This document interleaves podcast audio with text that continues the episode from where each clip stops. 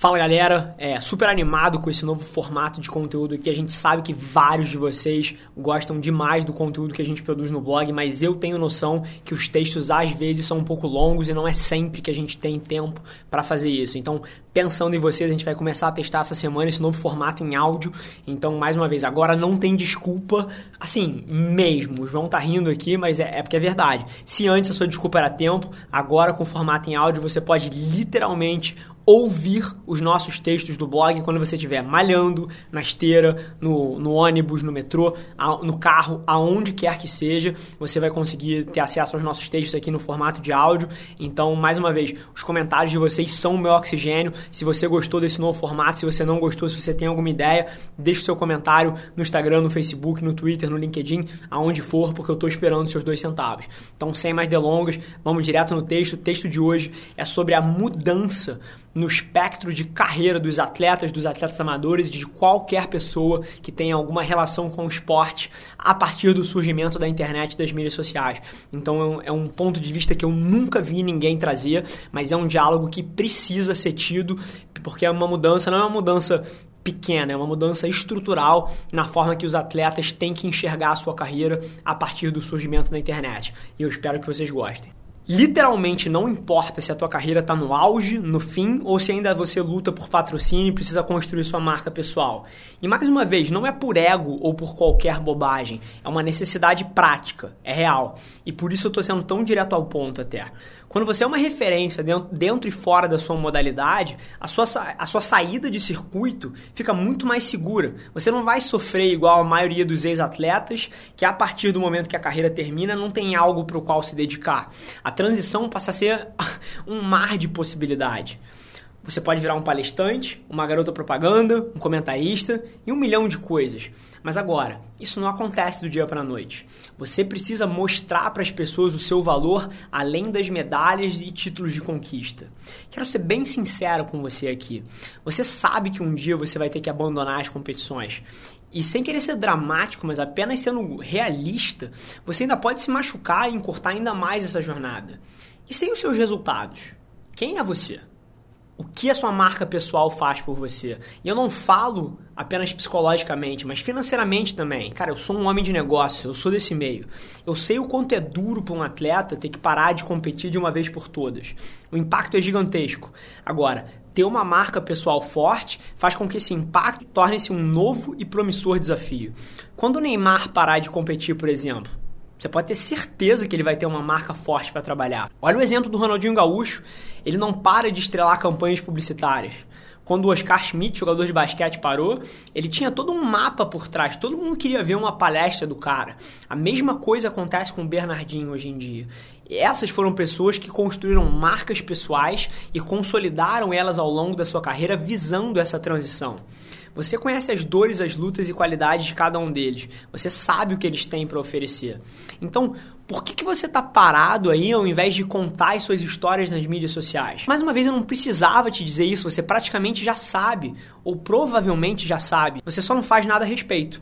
E é aí que está a diferença mas isso é real. Você precisa usar as mídias sociais e precisa também vencer nesse jogo. A gente vive uma mudança gigante na forma como encaramos a comunicação e tudo que está ao nosso redor. E o ponto aqui é que eu vejo muitos atletas ignorando completamente essa oportunidade ou fazendo uso errado das plataformas até. Nesse mesmo tempo, existem influenciadores faturando milhões na internet com suas fotos e eu vejo atletas dando duro para conseguir uma porra de um patrocínio e para competir no estado ao lado. O boom das mídias sociais também precisa entrar na cabeça dos atletas e de todas as modalidades. Cara, todo mundo sabe o quão difícil é negociar e até manter um patrocínio. Os atletas de todas as categorias sofrem com isso. Mas pensa comigo durante um segundo. Se um influenciador, que na maioria das vezes é um atleta amador ou até um praticante robista, consegue ir para Dubai com tudo pago, o fato de que você, que é atleta profissional ou desse meio, tem dificuldade de cons conseguir um patrocínio para jogar um sul-americano pelo seu país, não é nada mais do que um feedback real e prático que você deve estar jogando errado esse jogo. O grande lance aqui é que tudo mudou. A internet mudou isso. Os dispositivos móveis mudaram esse jogo. O celular, que muito provavelmente você está usando para ouvir esse texto aqui, é o driver principal de tudo isso. Mas antes que comece uma dose de saudosismo, para Pelo amor de Deus, não tem nada ruim nisso. Muito pelo contrário. O que eu quero te dizer é que nunca existiu uma época tão boa para ser atleta e correr atrás dos seus sonhos. Várias outras pessoas ligadas ao esporte também reconhecem essa oportunidade. Eu conheço pessoalmente dezenas de atletas amadores e atletas profissionais que fazem um trabalho extraordinário com as suas marcas pessoais. Cara, depois tira um tempo e dá uma olhada na minha amiga Larissa Fabrini. A lá, ela é uma triatleta amadora que trabalha muito bem a sua marca pessoal e vem, e vem conquistando uma porrada de coisa com isso.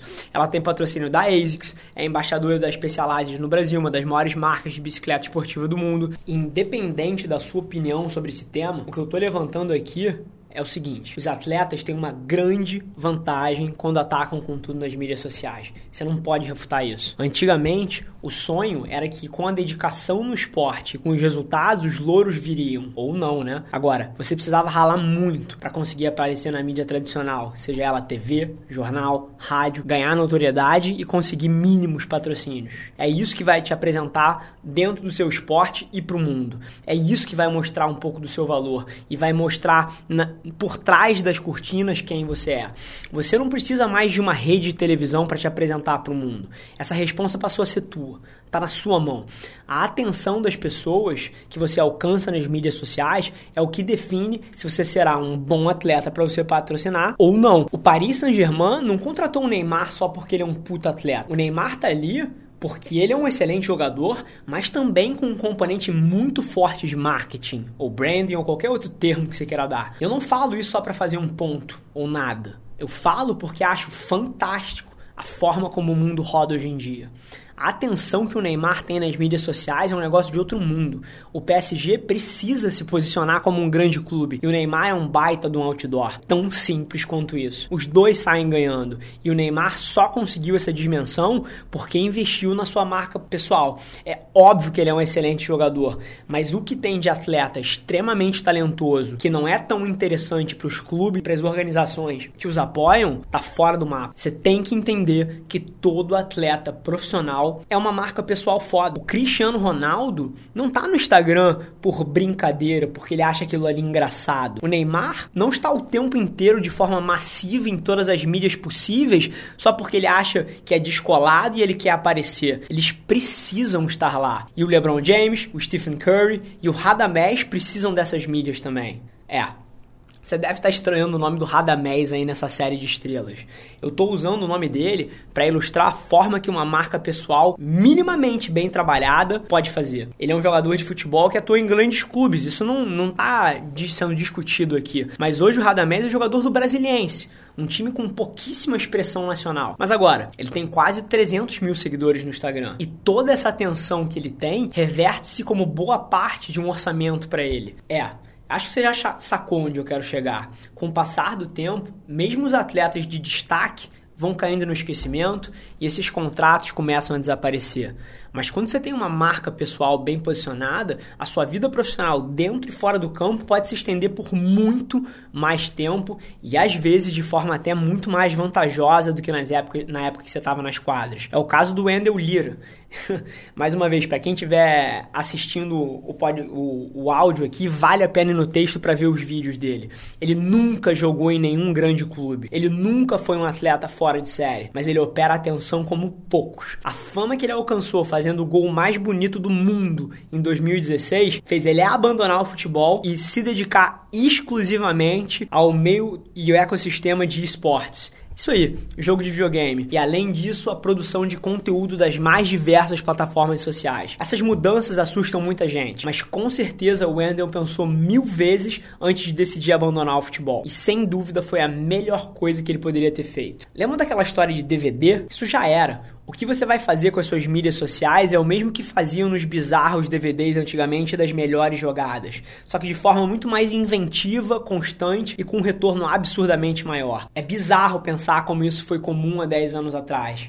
Mas para, você não pode perder mais nem um minuto com esse tipo de coisa. Na década passada, os jogadores colocavam suas melhores jogadas em DVDs e apresentavam para os cartolas contratarem eles. Super velho, né? E hoje em dia isso não tem mais quase nenhum impacto. É aí que está o problema. A torcida não entra nessa conta. E no final, são as pessoas que contam. Tudo vem da atenção. Cara, Hoje em dia, qualquer atleta, seja do futebol ou não, pode produzir o seu próprio conteúdo e criar uma verdadeira comunidade de pessoas apaixonadas pelo que ele faz. E o caminho para chegar lá, até os grandes contratos de patrocínio, agora é outro.